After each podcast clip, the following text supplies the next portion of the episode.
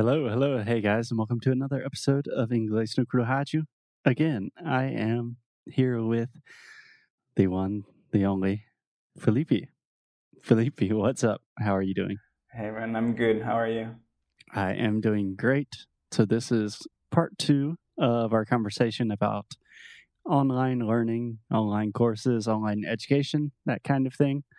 So, in the last episode, Felipe kind of gave his backstory with eh, your background in learning things online. And now we kind of wanted to transition to how that's changed now that everyone's essentially living and working from home and online education is much more important. Does that sound cool to you? Yeah, sounds great.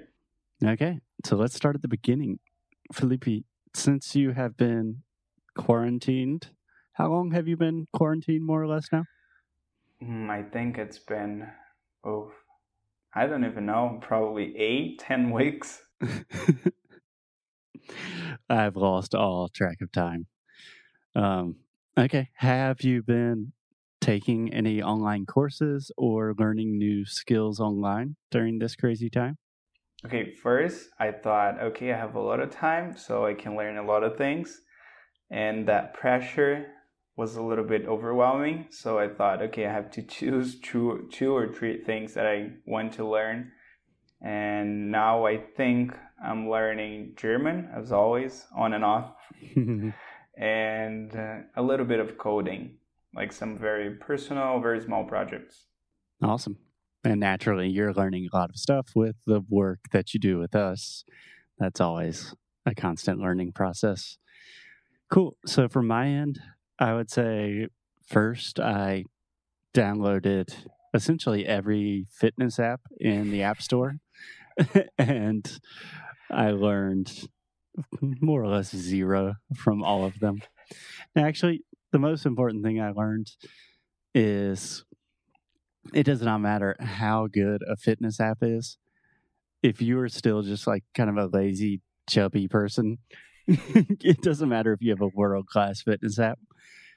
And actually, the most effective, effective fitness app for me was just an audio program that would run with me. So when I'm running, there's a person like in some music that's like, come on, keep like one foot after the other, like run proud, run strong, just like a motivational voice. So the only thing I've learned is less is more for me personally. That's a great lesson, yeah. Yeah. So, how do you? Hmm, you said you got a little bit overwhelmed with the amount of information. I think this is really common for most people. How do you deal with that? Or, like personally, what have you done to combat that? Mm, okay, that's not only now. So it's been happening since I discovered the internet mainly because I see something cool and I want to learn. Uh, what I try to do is I try to think about the end of the year. If I look back, I can either be, well, not bad at coding, not bad at German, not bad at gardening, not bad at meditation, or I can be really good at one or two things.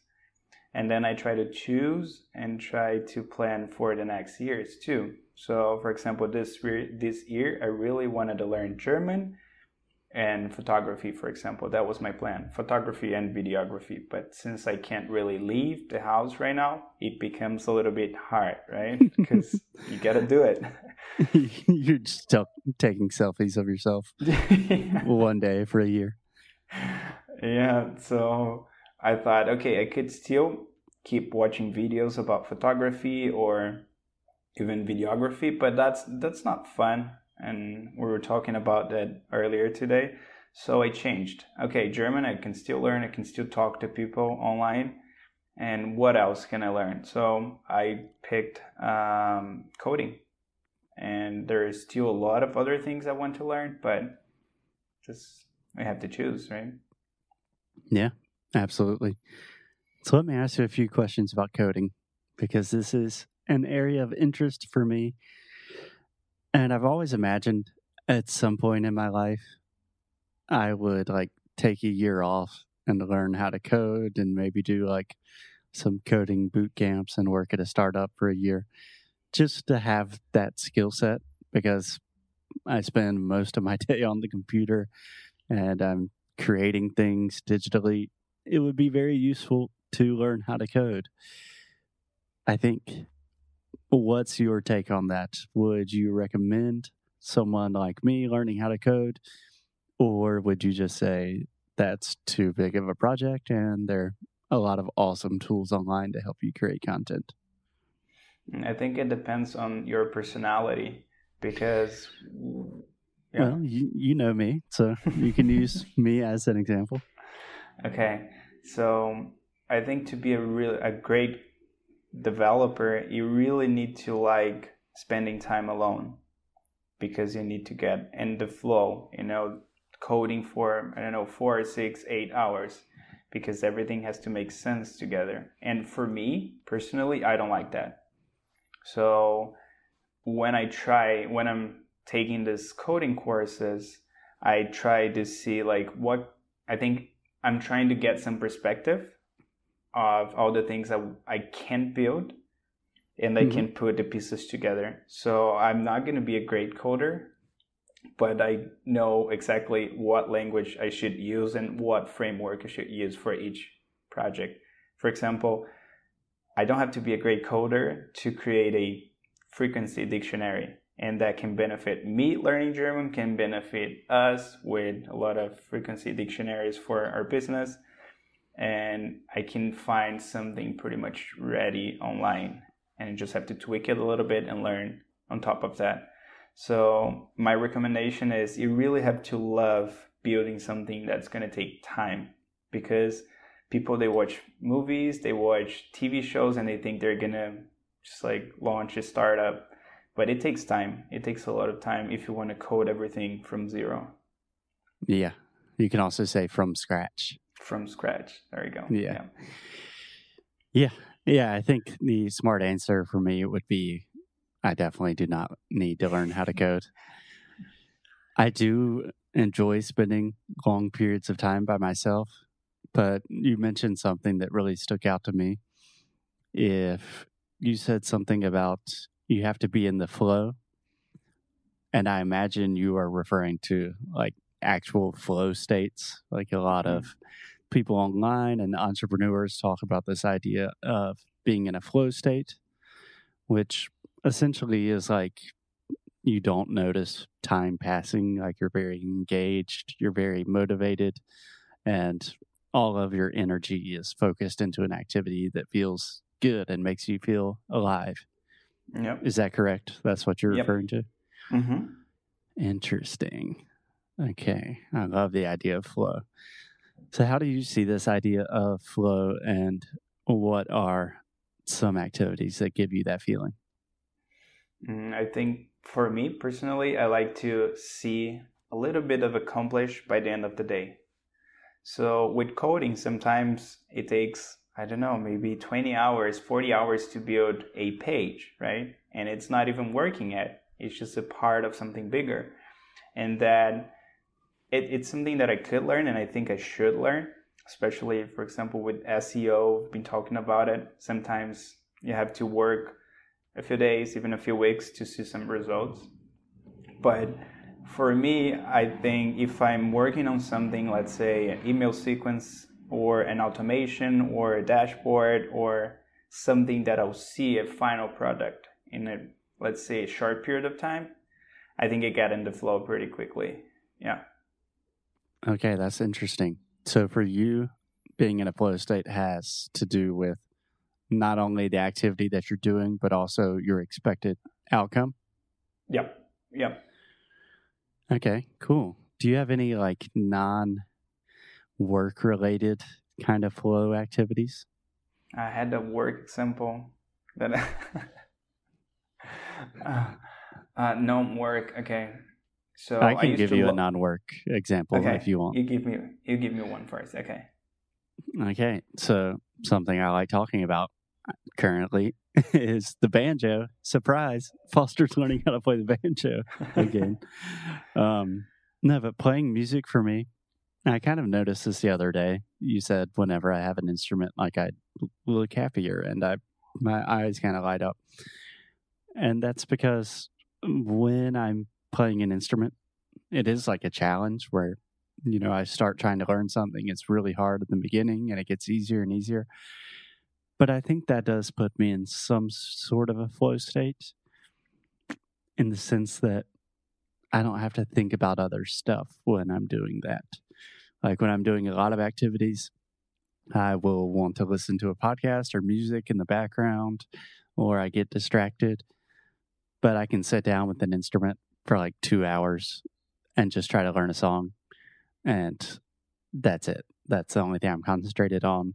And it doesn't feel like effort. Like it doesn't feel like, I mean, it's hard, but it's not like a pain in the ass, you know? Okay, yeah. I don't know if that's kind of the same, if we're talking about the same idea of flow, but I think we are. No, I think we are. Yeah. Do you have anything like that in in your life? Yeah, I was trying to come up with an example, but everything is computer related, and if it's on my computer, I can somehow tweak it and make it into work or a personal project. But when I think about something that's not digital, uh, I think longboarding for me is just like instruments for you, but it's a different reason though. So I okay. First, do you want to explain what long longboarding is? Yeah, it's just like a skateboard but longer, and you normally don't do a lot of tricks. You just go downhill normally, doing yeah. like slides, and it's it, it's supposed to be safer than skateboarding. Still looks incredibly unsafe. Yeah, and so I think so. When I was a kid, I used to skateboard all the time. That was my go-to activity. Activity, and after it was as I was growing older, I thought that was super dangerous, so I swifted, uh, switched to yeah. longboarding, which is it can be safer if you have proper equipment. It can be safer. So you're wearing a wearing a helmet. Yep, everything. Knee pads. Mm-hmm. And hand pads. So if you yeah. fall, you can actually yeah. Wow. Yeah, it's, I just see kids on longboards like in my hometown, and they're just going down really big hills with no equipment, and I'm like, nah. "You crazy kids?" no, you need the equipment. But when you're going equipment, down, equipment, equipment, equipment is always singular in English. Oh, really? Okay. Yeah, Alexia always makes that mistake too. I remember when she was working at Porta dos Fundos, she'd always say, "I'm getting some equipment for the set today," and I would always have to say equipment. So Alexia okay. and Felipe. It's just equipment. Equipment. Okay. So when you're going down, when you're going downhill, mm-hmm. perfect. It's not like it's not that I'm enjoying so much that I can't think about anything else. Is that instead you're just like so focused on not falling and like what can I do next? What can I do next? Because you're gaining velocity when you're going down. Yeah, you can say that, or you're just going faster. Yeah, and then you have to think about it constantly. So I remember when I had my first girlfriend and we broke up eventually, I used to go there so I would forget about the breakup. And it's not, again, it's not about like I love it so much that I wouldn't think about anything else. It's just like if I think about the breakup, I'm gonna fall and I'm gonna hurt myself. You know, it's a different reason, but I, I think that's flow too. I think that's a great point, and I've never really thought about it like this. But flow and focus are definitely interconnected. Mm-hmm. So, for example, if I'm playing the banjo or guitar, I can like play around or something. But if I'm learning a new like picking pattern and I'm learning a new drill, like if I'm on the banjo, just going like da da da da da mm-hmm. da da, and I'm learning a new way to move my fingers, if I think about something else, I immediately start messing it up, and I'm like, dun, dun, dun, so when I have to focus 100% on that, and if I get out of that flow, I mess it up, so I have to go back in. So yeah. it's like 100% of my focus on that is on that task at hand. And if I take it off and I start thinking about like, eh, I have a lot to do today, like hmm, I suffer from a lot of social anxiety. you know, if those things start coming up, then it stops working. So, yeah, that's that's a good way to think about it. I've never really thought about it like that. Thank you. Yeah. All right. Cool. Do you have any other? I don't remember how we got on the topic of flow states, but do you have any other comments or observations about that? Mm, no, I think that's it. I think it's something that there a lot. There is a lot of research about, and it's very hard to define. But it's really good when you think you have it, or you are in the flow. I think it's a good feeling. After you leave, you're like, "Oh, that was good." It was like three hours of doing something without thinking about my my problems or something bad. Yeah. And there is a lot of science behind, like, uh, you have these different brain wave states. And for me, that's not as important. Like you said, like, if you're kind of in the flow, you feel it, you feel good. And it doesn't matter if you're being super productive. You're just like, ah, that was a good productive activity for me. I don't know if it it's like that for you too, but if even if it's computer related or not computer related, after a few hours, I feel completely exhausted. And I feel good about it because it, it feels like I did something for a long longer period of time more intensely. Yeah. I think it's similar just to like after you go to the gym or exercise mm-hmm. and your body's tired but you feel good. Like, mm-hmm. ah, I know I'm going to I don't know, lose weight or be stronger. So you know that's going to be a beneficial thing for you in the long run. Feels really good. Cool. Can I think you that's hear a, this? I can hear that. this is the first time I'm here. This is my third week. This is the first time I hear it. okay, so we have construction on Felipe's end, so I think that's a good place to stop. but we might jump in at some point at a later time and continue. Okay. All right. Thanks, Felipe. We will Thank end you. this part here. Maybe get back with some more online education talk soon. And we'll talk to you either me, Felipe, or Alexia, one of us will talk to you tomorrow. Bye.